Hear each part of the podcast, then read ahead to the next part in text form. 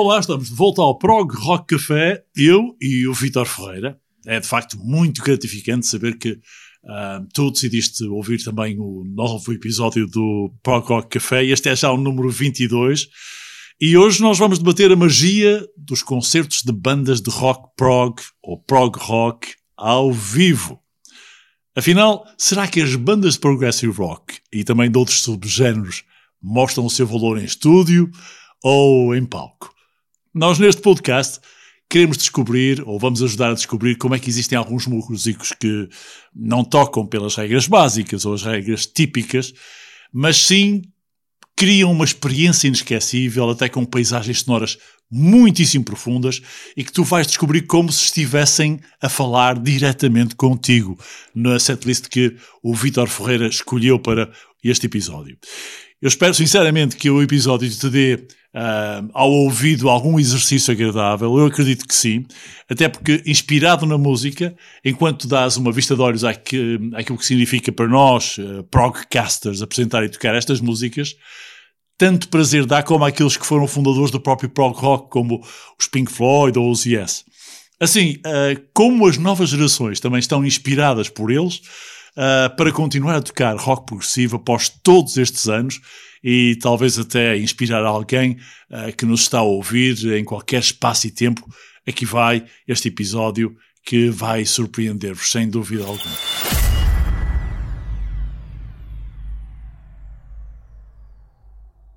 Vitor, mais uma vez com um desafio pela frente neste episódio do Prog Rock Café. Ainda Olá. bem que vieste. Mais Olá, Jorge. Vez. Obrigado mais uma vez pelo convite e obrigado a todos os que estão connosco também. Vai ser um programa, um podcast muito interessante, sem dúvida. Não por trazer grandes novidades, porque eu acho que toda a gente conhece as músicas que aqui vamos trazer.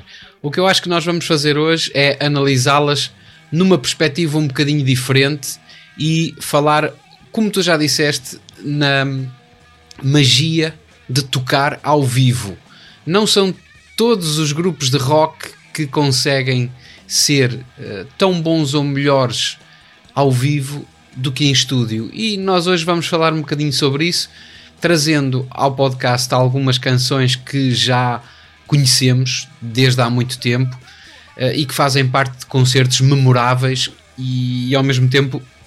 Uh, falando dessas canções, desses concertos, trazendo também algumas memórias, curiosidades e, porque os concertos ao vivo, no fundo, são aquilo que impulsionou os grupos de rock. Uh, foi aquilo que fez com que as bandas se aproximassem do público, criassem aquela ligação mítica que começou com os concertos uh, nos finais dos anos 60, especialmente Woodstock, não é?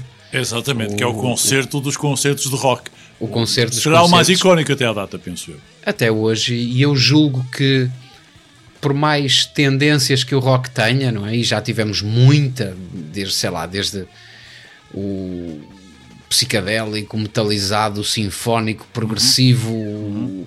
metálico, enfim. Uh, tivemos todas essas todas essas componentes, mas a filosofia do Woodstock, uh, as emoções do Woodstock, eu acho que estão quase sempre em cada concerto. Ah, e o grunge também Sim, mas não sim. deixa de ser uh, sempre em todas as longitudes e latitudes do rock, não deixa de estar presente o espírito desse concerto que tinha tudo a ver com uh, dar energia, não é? Sim, cativar as pessoas, exato, estabelecer uma ligação muito íntima entre os músicos e o público, uh, transmitir mensagens, especialmente mensagens positivas, e deixar um registro para o futuro. E o Woodstock, por isso é que nós continuamos, uh, continuamos sempre a falar do Woodstock, porque foi realmente o concerto dos concertos. Hoje, em termos do Woodstock, vamos falar uh, daquilo que, que, se passou, não tanto da música que se tocou. Porque essa aí daria, daria pano para uma série de episódios. daria, e eu, uh, por acaso, até cometi um erro de não, não talvez o erro de não incluir na setlist nenhuma música do Woodstock. Ela vai, mas... passando, vai passando no fundo da, da, nossa conversa. Ah, ok. Pronto, ok. Isto é um trabalho de pós-produção do qual já tu que encarregas. Exatamente. uh, continuando a, a, falar ah, sobre o Woodstock. Uh, foi um concerto icónico a, a todo, em todos os sentidos. Para já, foram 450 mil pessoas que estiveram ali uhum. num evento que eu até hoje penso que foi o maior de todos os festivais de rock e mais, mais icónicos. Todos os festivais que se fazem hoje seguem um bocadinho essa ideia, não é? De Aliás, recuperaram esse espírito Sempre. com os campings, com a, o contacto com a natureza, com a, o desenrasque, aquele espírito da geração. Espírito de aventura. É, exatamente. É, enfim, com tudo de bom e de menos bom que isso pode trazer, mas de qualquer forma. As drogas sempre... também, porque isso é, isso, é, isso é dos nossos dias, como é lógico, já vem Exato, à longa data. Mas é, é, um concerto que foi que, que ultrapassou todas as dificuldades, não é? Ultrapassou todas as dificuldades e até as naturais, porque provavelmente alguns dos nossos ouvintes não, não se recordarão disto, outros provavelmente até não sabem, mas foi durante o concerto do Woodstock que ocorreu um temporal, uma tempestade uh, muito forte e uh, durante esse mesmo momento, uh, não, já não me lembro, já não sei exatamente quem é que estava a tocar. Uhum. Sei que uh, a equipa de uh, a equipa responsável pelo, pelo evento, que, que, seriam centenas ou milhares de pessoas na organização, mas o speaker que na altura estava a falar transmitia orientações às pessoas para se protegerem, para não se aproximarem muito das colunas e foi a partir daí que se, que se começou a ver a vantagem de utilizar um certo e determinado tipo de microfones, e, que são os microfones dinâmicos. Uhum. São aqueles microfones que, uh, para se falar ou cantar uh, para eles, é necessário aproximar-se mais um pouco, não é? São microfones mais pois, direcionados pois. Para, para o artista.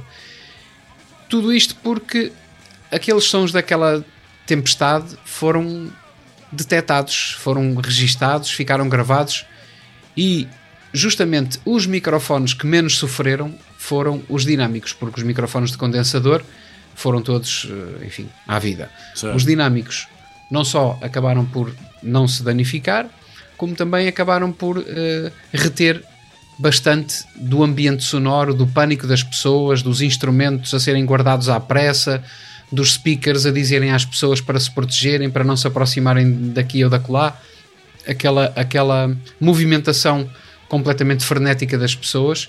E foi a partir daí que a Shure, hum. a conhecida marca de microfones, começou a desenvolver os seus, os seus modelos de microfone dinâmico e daí veio o clássico, o icónico Shure SM58. Exatamente, Portanto, muito bem. Uh, o desenvolvimento desse microfone ou de microfones uh, idênticos começou a ser, uh, de certa forma, planeado a partir daí para microfones que, que suportassem condições eh, muito adversas e que pudessem ser utilizados, por exemplo, com, enfim, com alguma umidade, coisa que durante o stock, uma das coisas que se ouvia naquela em toda aquela confusão era exatamente o ruído dos condensadores a fritarem sim. Com, com a umidade. Sim, sim, certo. todo, todo aquele barulho. E até por isso o Woodstock foi um, foi um concerto muito diferente. E a partir daí penso que em termos de rock nada, nada foi igual. Em termos de playlist ou de setlist para a edição de hoje e para não penso não adiantará eh, estarmos aqui a tecermos muito mais considerações, além desta história curiosa do, dos microfones e do, claro. e do, pesadelo em Woodstock, não é? Uhum. Que foi a, eh, a, tempestade que afugentou milhares e milhares. Afugentou, enfim, um pouco, porque as pessoas estavam tão entusiasmadas com, com tudo aquilo que a própria tempestade foi mais um contributo para a adrenalina do momento, não é? Para que as certo. pessoas sentissem aquilo como um, um evento especial. Uh, e dizia eu que se calhar vamos, vamos à primeira proposta. Uhum. Uh, provavelmente é uma proposta que já não faz lembrar o stock, mas, mas teria sido um sucesso se fosse tocado em Woodstock. Exatamente. Exatamente. Bom, Eh, a proposta, foste tu que fizeste a setlist hoje, mas eh, muita gente se interroga, Vitor, o que é que esta música tem de especial? Não é pelo poema, é sem dúvida pela performance do, do guitarrista e vocalista. Ele era o líder da banda, a banda tinha o seu próprio nome, aliás, mas isto proveio de uma ressaca. Uma grande ressaca. É de onde proveio esta música. Ah, essa sabias ou não? não. Não. Pois o, o, o nosso amigo, já vamos ver quem, eh, que é. Bem, para já devo confessar-vos que eu sou suspeito para falar desta música, porque durante muitos anos eu era ainda pré-adolescente, ouvia esta música a todo o gás no apartamento de cima e hum, quem a ouvia na aparelhagem que tinham na altura eram os indivíduos que usavam o cabelo abaixo de, no meio das costas e que para mim eram pessoas muito estranhas. Estávamos em 1977, portanto, para vos situar no tempo. E eu ouvia isto todos os fins de semana, incessantemente no apartamento em baixo, e claro que fiquei eh, conhecedor do álbum de frente para trás e de trás para a frente. Estas curiosidades que eu estou a dar-vos agora sobre a música ter nascido de uma ressaca foi descoberto só esta semana, depois de outra pesquisa, mas o que dava mais valor nesta música era a guitarra, e hoje eu dou mais valor é à forma como é que ele rapidamente conseguiu con- construir um poema muito simples, mas que fala sobre uma ressaca que poderia não ter assunto nenhum, mas acabou por ter muito assunto porque ele até consegue engajar a, a audiência de uma forma que nós vamos todos conhecer. Ah, Vitor, concordas com isto? Concordo inteiramente, embora não tivesse conhecimento dessa ressaca, mas enfim, há males que vêm por bem e há ressacas que, que resultam em grandes ideias. Exatamente. Vitor, ah, é a primeira de duas do Peter Frampton. Do You Feel Like We Do?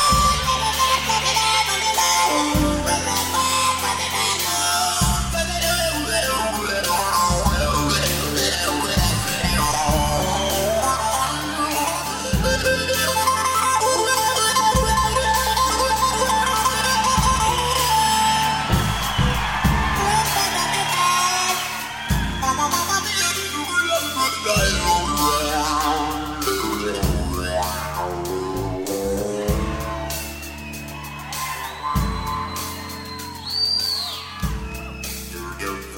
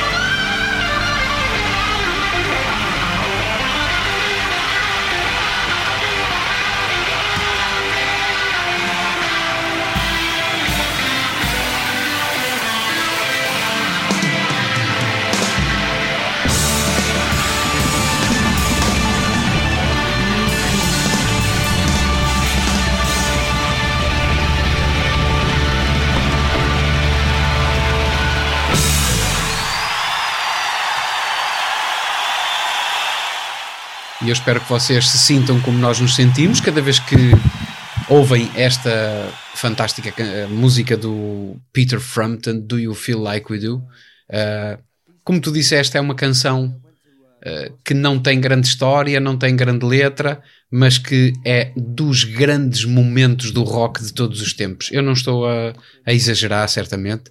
Uh, eu penso que este concerto foi no Japão hum.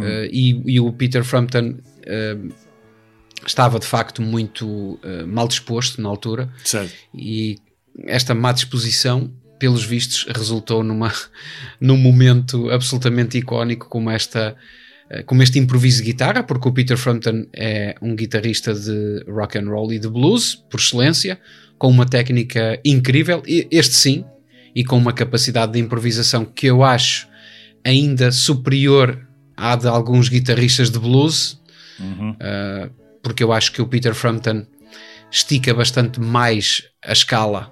Um guitarrista de blues tradicional uh, mexe muito os dedos, mas não, não inventa muito. Okay. Não, não, passa de uma, uma oitava, duas oitavas. O Peter Frampton improvisa imenso e corre a guitarra do princípio a fim. Uh, e o Do You Feel Like We Do aqui é uma uh, progressão de quatro acordes mas com um solo absolutamente magistral e depois com aquela, enfim, com aquele final quase estratosférico mesmo, aquela aquele improviso no final e todos os instrumentos a acompanhar e o público a vibrar. E é isto que faz de um espetáculo de rock um momento único, não é? A ligação que se cria com o público, a magia de estar a sentir a música e eu nem imagino como o grupo se sentia no momento, porque outra das coisas especiais que se sente quando se está num concerto ao vivo é a própria banda a tocar uns com os outros e a sentir o público a reagir. E aqui e, deve ter sido e, espetacular. E, e, a inspiração que cada elemento do grupo uh, proporciona aos demais naturalmente que os uh, motiva e que os uh, estimula a eles próprios a excederem-se e a ultrapassarem-se muitas vezes. É isso Até que... porque já fica combinado, não é? Quando eles vão para o palco, talvez haja um aquela ideia. Sinal, basta um tipo, pequeno sinal, não é? Se eu começar aqui a inventar um bocado com, com, com o baixo, normalmente é o baixo que, que uhum. faz uh, que guia os outros instrumentos, não é? Se eu começar aqui a inventar um bocadinho, vocês vão atrás e seja o que Deus quiser. Pois. E normalmente, uh, com músicos deste calibre, a coisa resulta bem, porque são músicos que já estão muito experimentados na, nas técnicas de improvisação, enfim, fazem muitas jam sessions, mesmo sozinhos, e quando é ao vivo, o pessoal delira a ouvir isto. Exatamente. Do álbum Peter Frampton, ou Frampton Comes Alive, melhor, eh, de 1976, a primeira de duas. A próxima, Show Me the Way. E aí entramos numa das melhores músicas da carreira de Peter Frampton.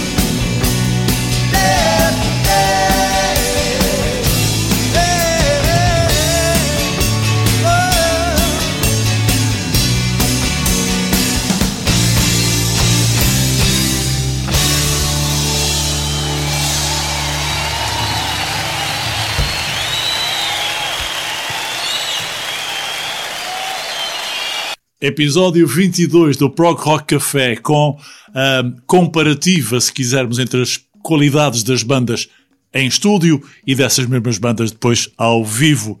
É esse o foco principal da temática que nos traz aqui a inspiração a este episódio do podcast semanal sobre o rock progressivo em PT. Pois bem, se ainda não ficaste surpreendido, vais ficar, porque temos mais para eh, mostrar daquilo que são os grandes momentos ao vivo do rock progressivo. Peter Frampton, um deles, agora temos um outro, e esse é um senhor que, depois de ter passado pela Ca- Califórnia, eh, enamorou-se pela música hum, rock, rock progressivo, mas é um senhor que também provém do blues, o Eric Clapton, Vitor. É verdade, e por falar em ressaca, a música que vamos ouvir, se calhar também fala um bocadinho de uma ressaca, ou, ou pelo menos da parte final de uma grande, de uma grande bebedeira. Bom, tem, é? tem também em coincidência eh, o facto de ter sido escrito em 1976 também. Ah, pronto. eh, mas, eh, Ele estava à espera da mulher na, na altura. Na altura era a Exatamente, namorada, e também foi uma música escrita em três tempos. Ah, é? Basicamente foi uma canção improvisada, não é? Eu soube que eles eh, estavam, tinham um encontro marcado para aquela noite e parecia que estavam a passar as horas, eh, enfim, demoradamente até chegarem ao destino. Ou então o facto das senhoras normalmente serem eh, aquelas que gostam de parecer bem, terem necessariamente de passar um bocadinho mais de tempo a maquilharem-se e a vestirem-se, Uhum. foi um pretexto para o Eric Clapton se inspirar e, e escrever o Wonderful Tonight. Pois, mas é que, mas é que ele inspirou-se de uma forma que nem imaginas. Ele, ele começa a canção com alguns daqueles cenários típicos de rock and roll, com aqueles jogos de bebidas, estás a ver? A, a serem jogados à porta fechada e os carros a andar assim em estradas de terra em direção à cidade. Todos aqueles cenários e que depois dão com aquelas, eh, aquelas cenas nos filmes em que tu estás num promontório a ver a cidade em fundo dentro do carro com a miúda. Portanto, é, o, o poema começa a descrever este típico um, motivo de, de, de, rock and roll dos anos 60, 70 e o Clapton um, acabou por decretar este um autêntico tributo ao Buddy Holly, um dos grandes ídolos também do, do, do Eric Clapton. É verdade. E o concerto Just One Night foi outro dos concertos que marcou, uh, enfim, o, os concertos ao vivo, porque foi feito em condições bastante difíceis. Uh, a gravação tem ali uns, uns problemazinhos, a gravação original. Mas é um grande eu, disco. É? é um grande disco e, mais do que isso, uh, a música, a, a, a, gravação do Wonderful Tonight que está neste disco, para mim, é de facto a, a melhor, a melhor versão, a melhor versão do Wonderful Tonight. Estou de acordo contigo.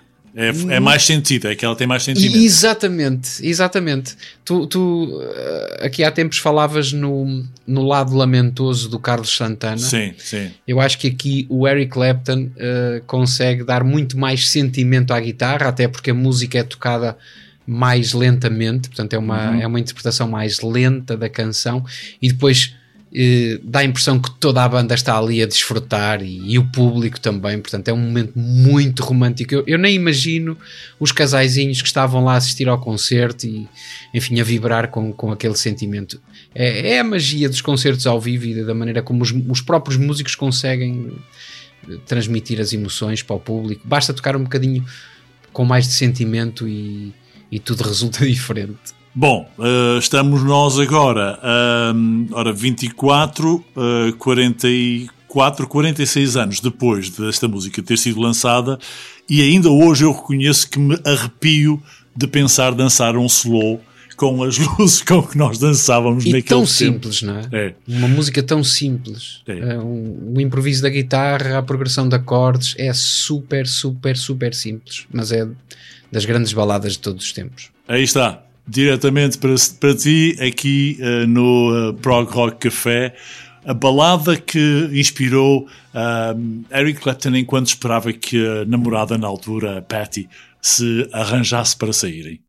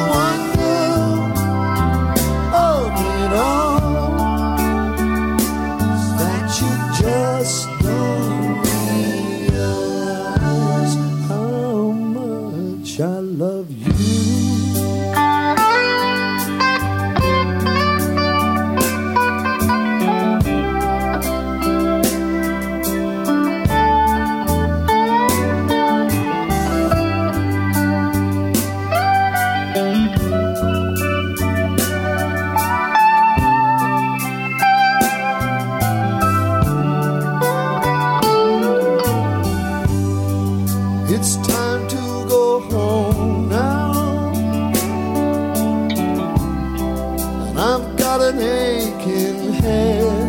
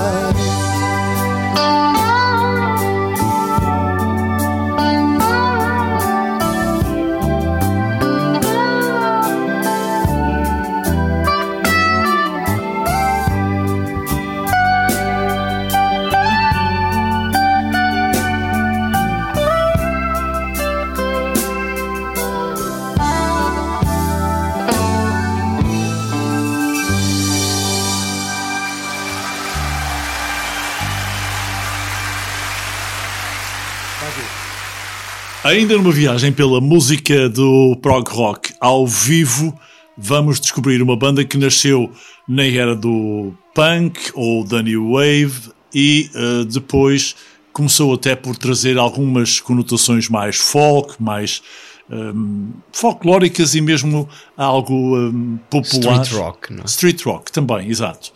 Mas também depois entrou por caminhos do rock progressivo e lançou o álbum Alchemy, onde registava de uma forma bem particular e bem diferente músicas que eram êxitos comerciais, que tocavam nas rádios, mas que uh, nós não estávamos habituados a ouvi-las daquela forma tão, eu diria mesmo progressiva e tão, uh, ao mesmo tempo, uh, alterada em termos de arranjos, Vitor. É verdade. este concerto Alchemy, e lá está, nós não estamos a trazer nada de novo, estamos se calhar só a fazer aqui algumas considerações mais ou menos de senso comum, mas uh, o Alchemy é dos discos, talvez dos concertos mais especiais, não tanto por uh, nenhuma razão em especial, mas como tu disseste, a, a, questão dos arranjos. As músicas foram rearranjadas para serem tocadas de uma forma muito mais progressiva. E um dos, uh, um dos exemplos é o, o, Telegraph Road, Sim. é o Once Upon a Time in West, é aquela que nós vamos ouvir, não é? Portanto, tudo, Tunnel tudo of isso, Love. Tunnel of Love, exatamente.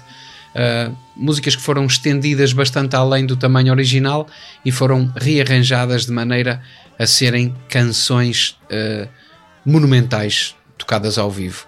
Já o Mark Knopfler já, enfim, já estava super experiente, já era um guitarrista de, de grande craveira e aqui usa usam-se guitarras próprias da folk também e ele é muito muito folk e do country, não é? Toca com muita maestria. Uhum. Uh, aquelas há, há, uma guitarra a guitarra que ele usa no, no Romeo and Juliet, que é, que é a canção que vamos ouvir, no início, quando ele faz aquela improvisação, aquela guitarra parece um garrafãozinho, não é? Exatamente. É uma guitarra pequenina e tem um som pequenino, aquele som pequenino uhum. que, que é captado muito acusticamente. Enlatado, muito enlatado. Exatamente, é, é captado acusticamente e é aquilo que, que dá uma melodia muito, mais muito típica, ternurenta. Mais, e mais é, típica também, não é? A esta canção. Eu, eu devo dizer que os Dire Straits foram uma banda que nas, deviam ter sido mais deixado mais libertas, libertos pela editora, porque eles de facto são uma banda de progressismo enorme, mas tudo foi formatado para que eles se tornassem um êxito com música diferente na era do New Wave. É que os, os Dire Straits, inclusive, gravaram, uh, na altura do álbum, uh, vídeos que nunca saíram para o estrelato sem ter aparecido primeiro o Tunnel of Love na MTV. Só depois de aparecer o, o vídeo do Tunnel of Love na MTV e depois terem sido autenticamente projetados à velocidade uh, astronómica de Money for Nothing para o estrelato mundial, é que mais tarde apareceu o, uh, Money for no o Tunnel of Love e o Skate Away, os dois vídeos também muito bem produzidos que uh, mostravam bem o que eram os Dire Straits enquanto música progressista. Eles deveriam ter sido menos comerciais se as editoras tivessem deixado, a editora tivesse deixado, mas dada a visibilidade que eles tinham nas TVs, nunca poderiam deixar de ser também comerciais como foram. Pois lá está. Foi, foi, foi uma das coisas que prejudicou muitas bandas na altura, foi o espartilho das, edi das editoras, que normalmente eram administradas por pessoas que tinham pouco a ver com a música, se calhar tinham mais a ver com outro tipo de negócios e que condicionavam muito o trabalho dos músicos. Daí é que, desde o princípio, Dire Straits quis sempre dizer grandes apuros, uhum. mas eu acho que, enfim, desses apuros nasceram as canções mais sentidas, nasceu, nasceu este concerto Alchemy que é um momento único na história do rock, que, que, vamos também recordar aqui no Prog Rock Café. Até a própria capa do álbum é absolutamente incrível. Eu adoro aquela capa, Vitor, uh, do álbum Alchemy. E esta música tu escolheste, e eu já não me recordava desta, da entrada de, desta versão ao vivo, nem da parte final, uh, que tem um outro nome. Aliás, ela é ligada à música que tu escolheste a um outro tema, são dois num só. Uh, tu, é melhor seres tu a apresentar. É, é ligado ao Going Home. Exato. Portanto, uh, daí uh, este lado progressivo que, que foi impresso a este concerto. Portanto, os Dire Straits não eram uma banda de rock progressivo por excelência, têm ali uns livezinhos, mas neste concerto eles podiam muito bem passar por uma banda de rock progressivo à séria.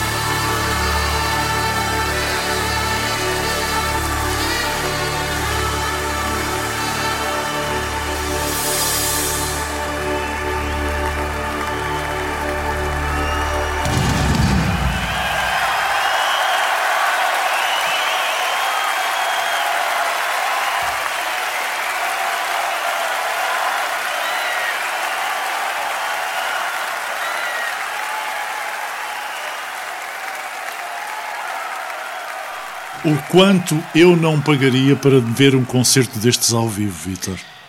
Eu não vi ao vivo, mas fiquei absolutamente fascinado porque fui a uma loja de alta fidelidade e foi das primeiras coisas que eu ouvi em CD. O primeira, a primeira, as primeiras músicas que eu ouvi em CD foram Holding Back the Years dos Simply Red Hum. e foi esta música dos Dire Straits, o concerto dos Alchemy, do o concerto Alchemy. Portanto, foi, foi das primeiras coisas que eu ouvi em CD e uma das coisas que me fascinou foi perceber de que lado vinham as palmas e os instrumentos. Eu fiquei fascinado com o som digital. Portanto, foi das primeiras coisas que eu ouvi e que ficou na minha memória. A diferença o de- compact disc. Sim, a, a diferença de qualidade do- dos vinis para o CD, ainda por cima com um álbum como o Alchemy, que foi gravado com uma produção absolutamente estratosférica, digamos, não é? Para não dizer mais proxiliana.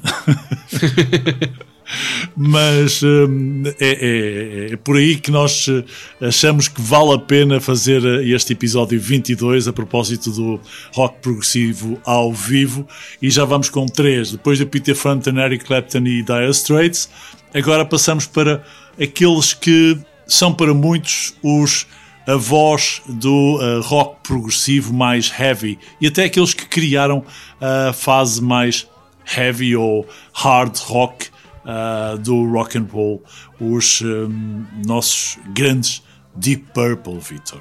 É Esta, verdade. esta música é uma música que fala de um drama, ah, é uma das músicas de intervenção do rock, de, de- de milhões de músicas do rock, diria.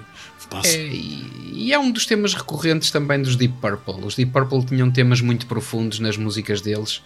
Eh, Eram músicas muito intensas, com muita emoção. Sim. E o Sweet Child of Mine, que é uma das canções que está naquele concerto, eh, de onde se extrai também aquele mítico riff de guitarra. Desculpa, deixa-me só, deixa só confirmar. Sweet, eh, Child in Time, Sweet Child in Time. Certo? Eu, eu disse Sweet Child of Mine. Sim, foi por causa dos, dos, dos, dos outros. Dos Guns N' Roses. Sim, sim, sim, sim.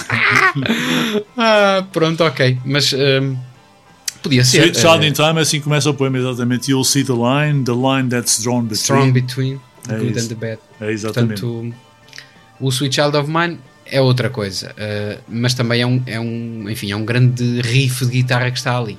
No caso E uma, e uma voz e uma performance vocal incrível. Sim, sim, sim, sim.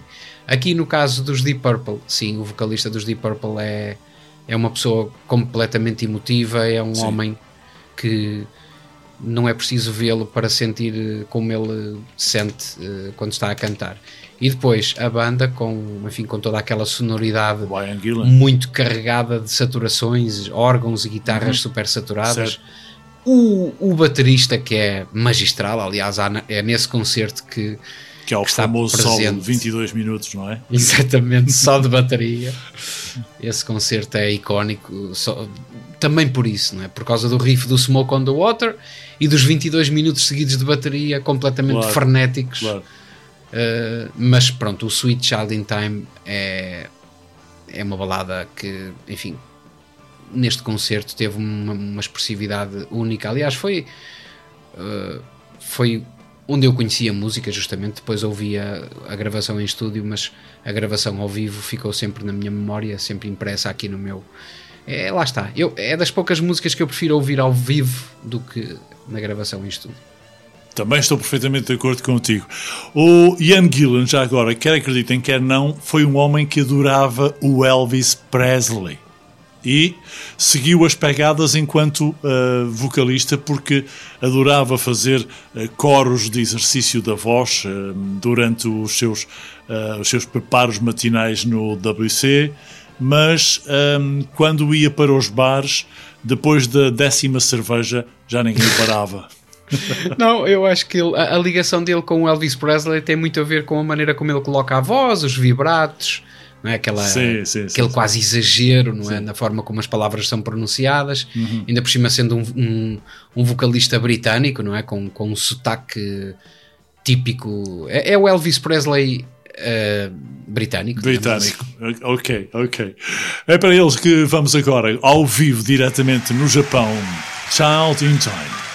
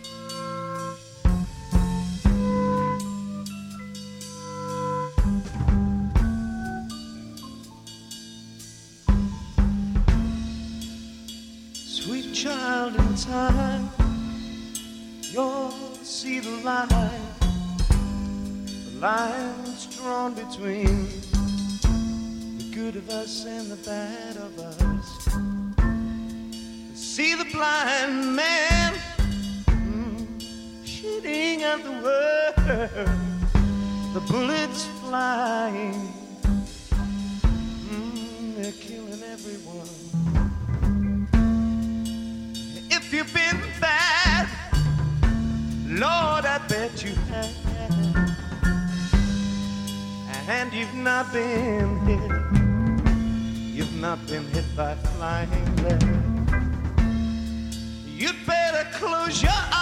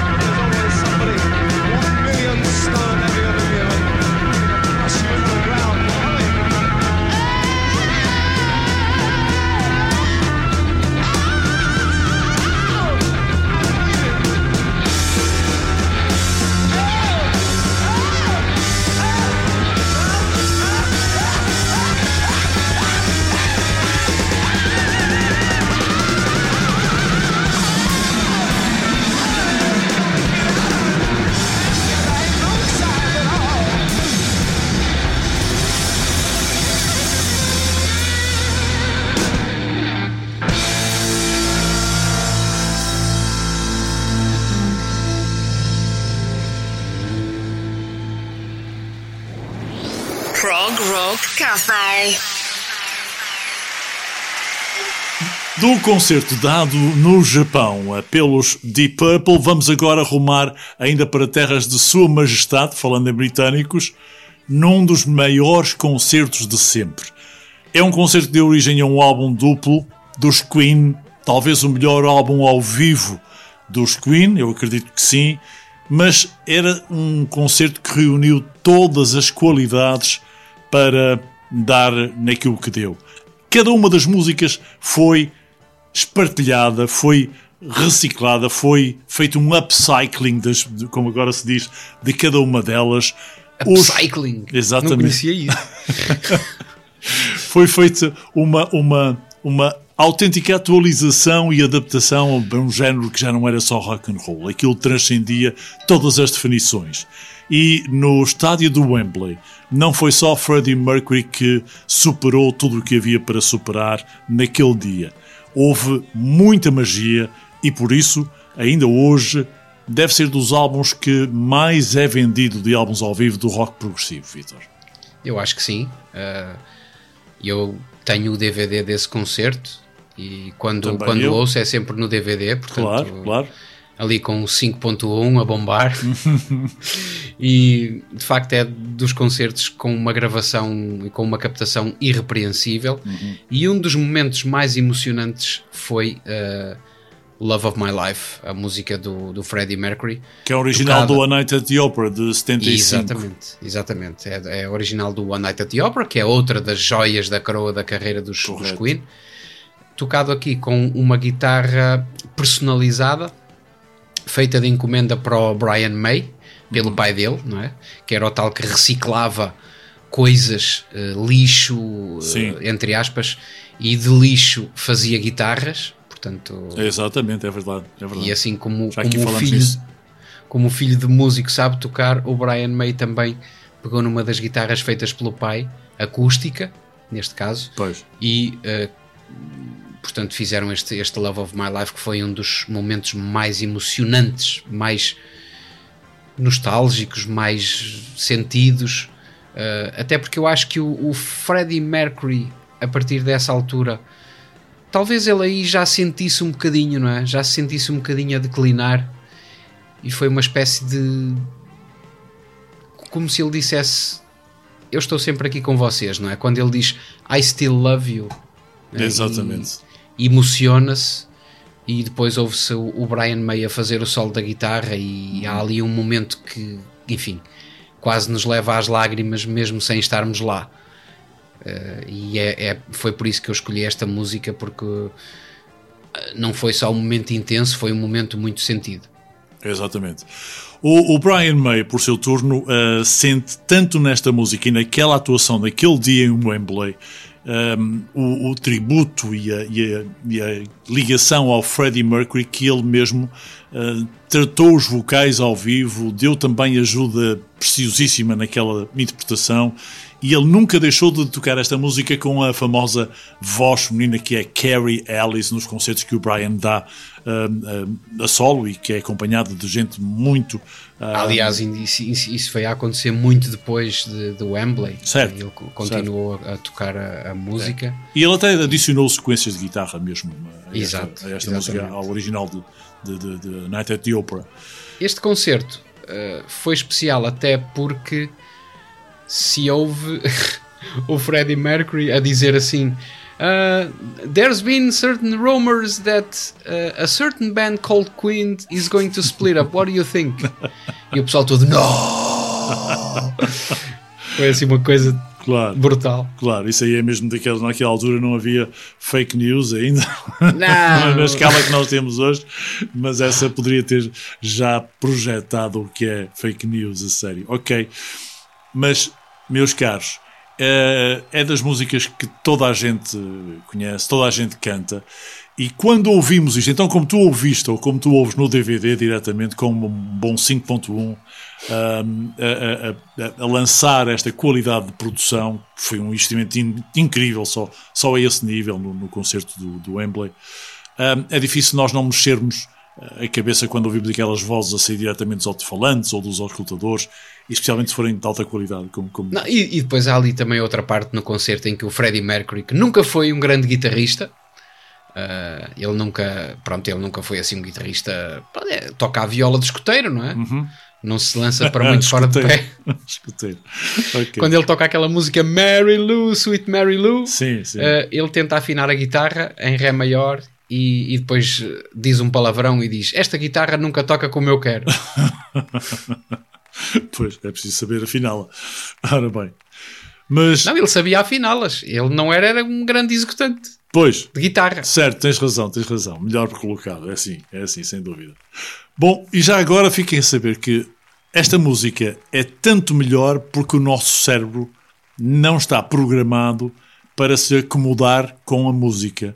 Ou seja, ele leva-nos a gostar da música cada vez mais, desde que o tom corresponda àquilo que nós estamos no momento a sentir.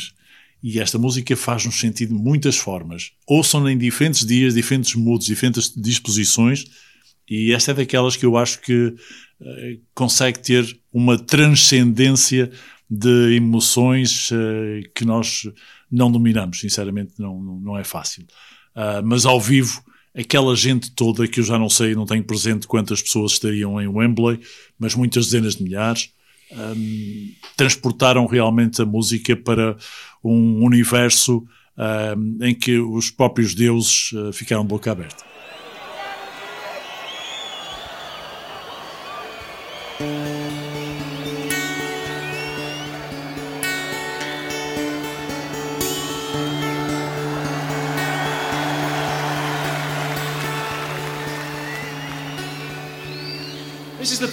Guitarist gets to speak now and again.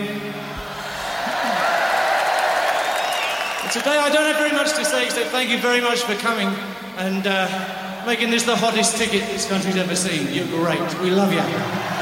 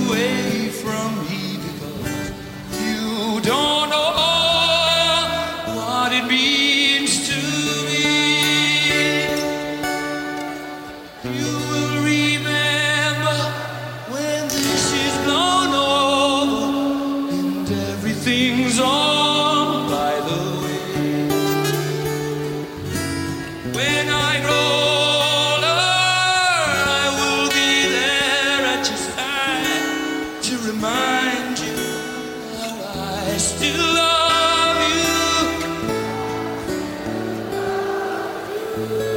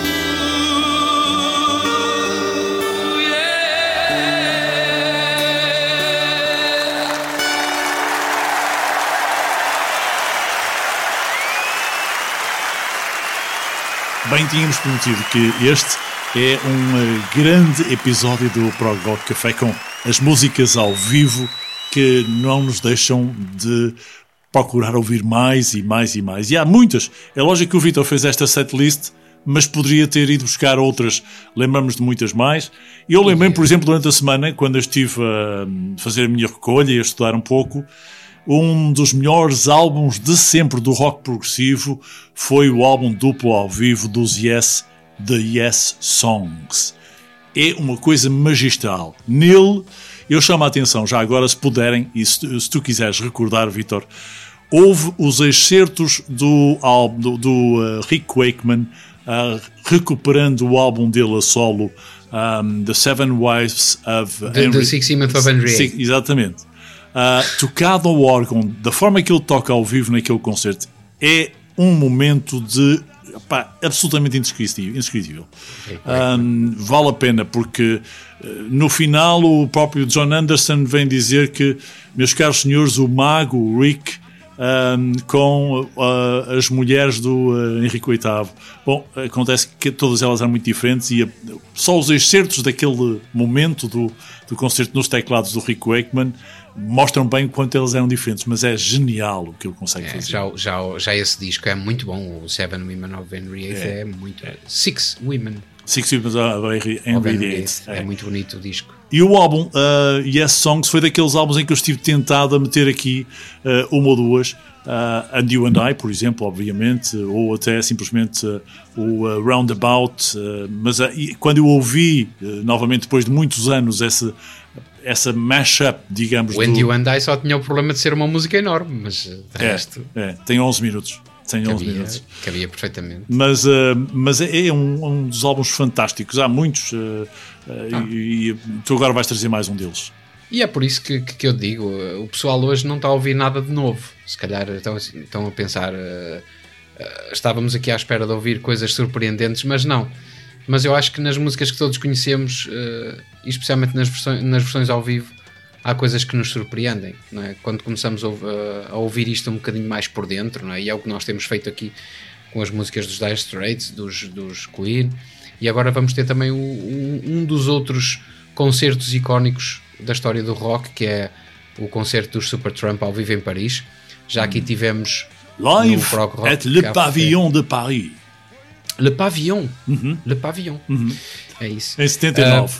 em 79 e foi outro dos concertos em que mais se sentiu os Supertramp já eram uma banda com uma relação muito próxima com o público, não é? Aquele lado muito bem disposto e sentimentalão do, Do Roger do Hodgson. Roger Hodgson e o, o Rick Davis que tinha aquele mau feitio, mas que quando estava bem disposto, enfim, também, também sabia cativar e também sabia ser muito um sentido de humor, tinha um sentido de humor muito eh, irónico, muito sarcástico, não é? Tanto que no concerto há lá uma parte em que eles dizem que comeram ao pequeno almoço e até fazem aquele relambório no início. E penso que é o, o Rick Davis que diz: uh, Sorry that it was an Italian restaurant, but it wasn't as good as breakfast in America. E o pessoal todo. A ligação, a ligação, a associação, não é? Completamente assíncrona. Mas aqui não, não, vamos, não vamos tomar o pequeno almoço à América, vamos ficar aqui bem mais próximos. é? Vamos Exato. ouvir uma das músicas mais progressivas do Supertramp, que é a Soapbox Opera, que é um dos momentos mais bonitos da carreira do, do disco. Lembra-me, lembra-me que álbum é isto que eu não me consigo lembrar. É do álbum uh, Soapbox Opera. É do Crisis What Crisis, de Crisis of 1979. E como é, que, eu- como é que eu não me lembrei disto? Um, dos álbuns mais fabulosos do Supertramp. Bem, uh, vocês não pensem que eu tenho a memória muito fraca, mas também não tenho a memória muito boa. Estava escrito à minha frente. Crisis Hot Crisis, grande disco. E ainda temos uma grande surpresa para o final do episódio de hoje do Prococ Café, sempre aqui, em que, aqui nos provedores do- dos vossos podcasts, semanalmente, ah, com o Vitor Ferreira e comigo. Prog Rock Cafe. I hear only what I want to hear, but I have to believe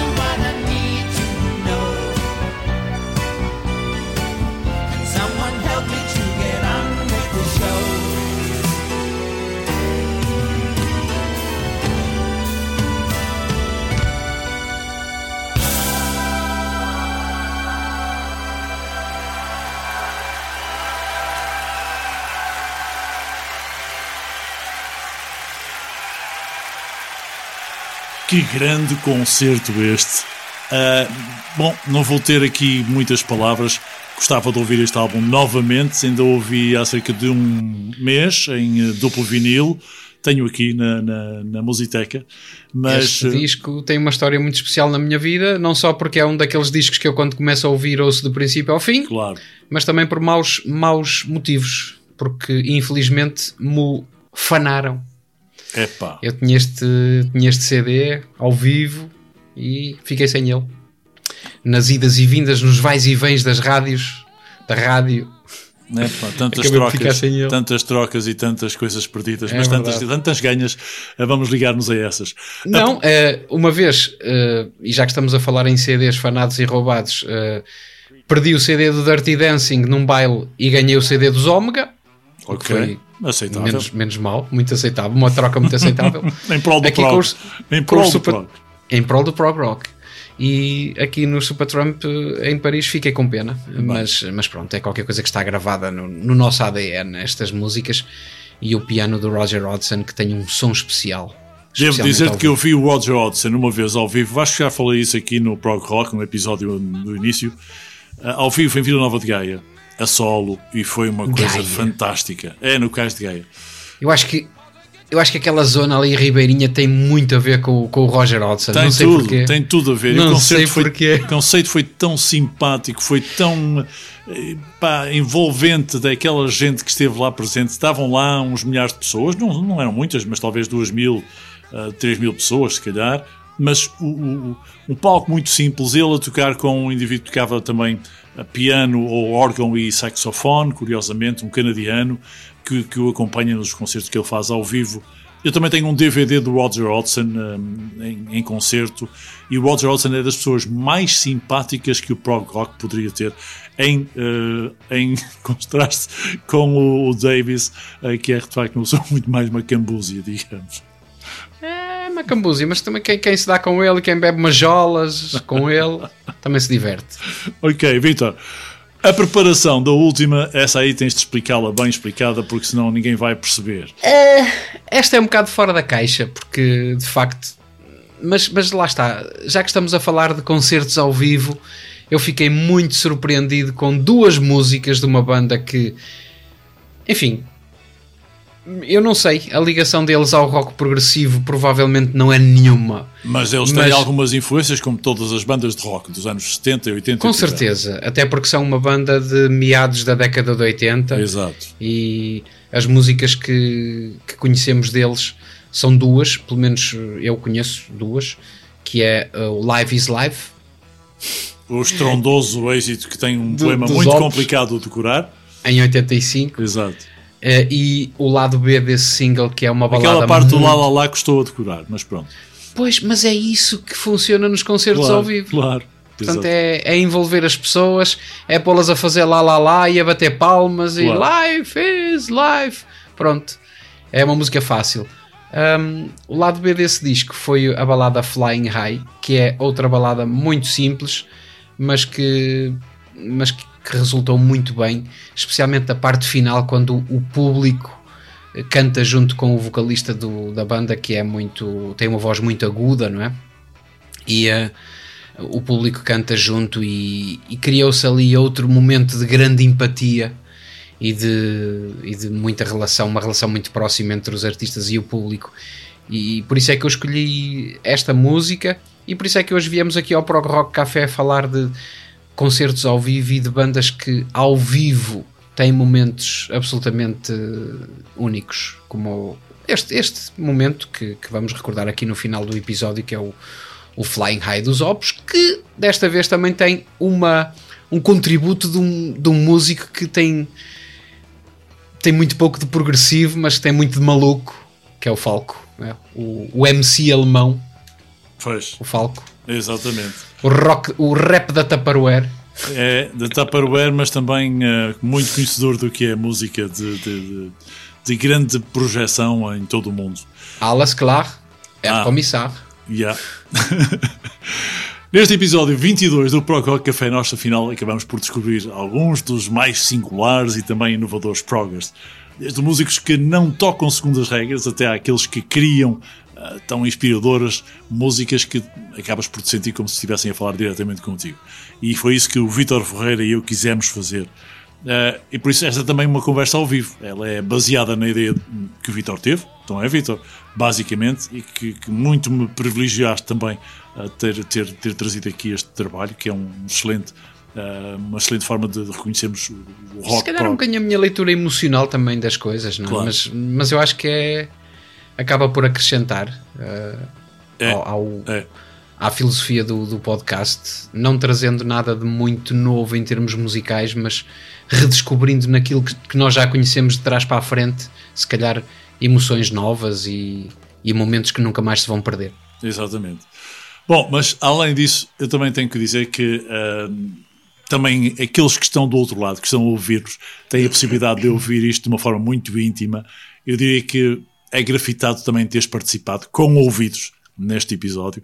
E quando quiseres, onde quiseres, mesmo sentado na casa de banho, ah, podes ouvir e ficas desde já convidado a sentar-te connosco ah, ou a estar de pé, mas sempre com um olhar convidativo sobre os episódios do Paul Rock Café ah, no futuro, em qualquer provedor de podcast.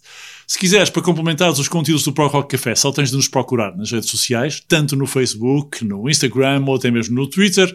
E esperamos por ti lá ou cá no próximo episódio. Obrigado por fazeres parte deste clube restrito que são os amantes do prog. Vitor, tchau, muito obrigado mais uma vez. Para a semana Uma boa semana e tudo bom para vocês. Foi um voltem, prazer. voltem para a próxima também. Tchau, obrigado. Tchau. Ao vivo é sempre melhor.